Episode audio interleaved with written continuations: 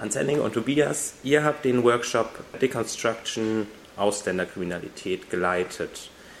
Ihr habt den Workshop mit einer ziemlich großen Zahl begonnen und zwar habt ihr gesagt, dass äh, etwa ein Viertel der rechtskräftig verurteilten StraftäterInnen sogenannte Nicht-Deutsche sind. Was könnt ihr uns zu dieser Zahl sagen?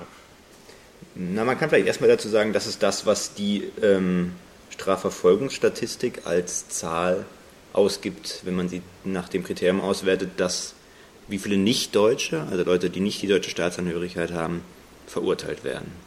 Und wenn man das halt in eine Zahl fasst, dann sind es laut statistisch gesehen erstmal 25, 25 Prozent. Ähm, so vielleicht die nackte Zahl. Die Frage ist so ein bisschen, was sich dahinter hinter also verbirgt, was vielleicht auch mögliche Verzerrungsfaktoren sind. Und das war halt Teil des Workshops, wo wir versucht haben, das ein bisschen auseinanderzunehmen. Genau, und es gibt eben verschiedene Faktoren, ähm, weshalb diese Zahl als solche äh, problematisch ist. Das eine ist, es gibt eben spezifische Tatbestände, die eben nur Nichtdeutsche oder faktisch nur Nichtdeutsche begehen können, also sogenanntes spezifisches Ausländerinnenstrafrecht. Ähm, da können eben solche Sachen wie äh, Aufenthalt ohne Pass, Einreiseverstöße äh, und so weiter dazu, die eben auch äh, im Nebengesetz, also Aufenthaltsgesetz, Asylgesetz oder so geregelt sind.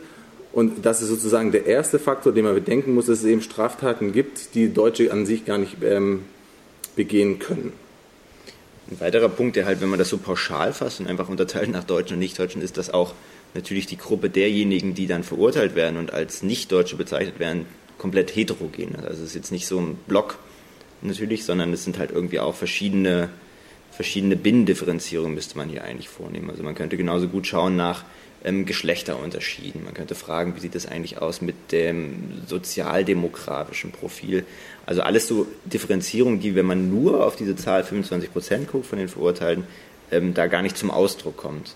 Und wenn man sich halt genauer anschaut, schon eine Unterscheidung oder Unterschiede feststellbar sind. Kann die empirische Forschung denn überhaupt noch irgendeine Aufgabe erfüllen, die positiv sozusagen ist?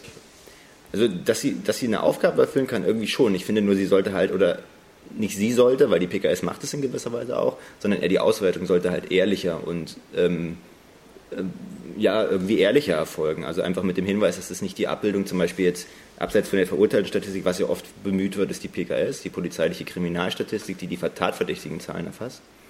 Und oft wird diese PKS mit einer tatsächlichen Kriminalität gleichgesetzt. Also das würde wohl so die Erwartung irgendwie, dass das Kriminalitätsbild in Deutschland abbilden, was es tatsächlich einfach nicht tut. Die PKS ist halt eine Anzeigenstatistik, also erfasst das, was, der, was den polizeilichen oder den ähm, Instanzen bekannt wird und blendet damit zum einen einen ganz großen Teil von Straftaten aus, das sogenannte Dunkelfeld, und ist zum anderen natürlich auch schon einfach von der Abbildung der Zahlen in gewisser Weise das Abbild von, von, von einer Diskriminierung oder auch von vielleicht gerade die PKS ein Ausdruck von einem unter Umständen rassistischen Anzeigeverhalten. Ähm, das ist jetzt schon die Interpretation, aber wo ich meine, wo sie einfach ehrlicher und die Interpretation ehrlicher mit umgehen sollte, ist einfach dieses, diese Grundaussage, nee, die PKS ist nicht Abbild der Kriminalität, sondern ist erstmal die Abbilde, der Abbild, was sozusagen an Workload an die ähm, Kontrollinstanzen herangetragen wird. Ja, vielleicht kann man noch ergänzen, ähm, dass die Aufgabe sozusagen, man kann natürlich schon sagen, man kann vielleicht Entwicklungen zu einem gewissen Grad sehen. Also wie sich eben zum Beispiel die Anzahl der Anzeigen entwickelt. Die Interpretation ist natürlich auch schon wieder schwer. Zum einen kann ein gesteigertes Anzeigeverhalten eben auch durch gesellschaftliche Veränderungen äh, vorkommen. Aber es kann auch sein, dass tatsächlich es mehr Anhaltspunkte für Kriminalität gibt. Unser Fokus war jetzt ja bei dem Workshop speziell eben äh, die sogenannte Ausländerinnenkriminalität. Und dort muss man eben aufpassen, weil was dann oft gern gemacht wird, ist, dass man diese Zahlen in Relation zu dem sieht, wie viele Menschen äh, nicht deutscher Herkunft eben registriert sind in Deutschland. Und du hattest es anfangs ja gesagt, das ist so ungefähr ein Viertel bei den Tatverdächtigen, auch bei den Verurteilungen, während eben in der Bevölkerungsstatistik ähm, die Nichtdeutschen in etwa 10 äh, Prozent ausmachen. Und das wird dann gern als äh, Argument herangezogen dafür, zu sagen, dass es eben dann eine spezielle und eine erhöhte Kriminalität äh, gibt bei, Deutschen, bei Menschen nicht deutscher äh, Staatsangehörigkeit.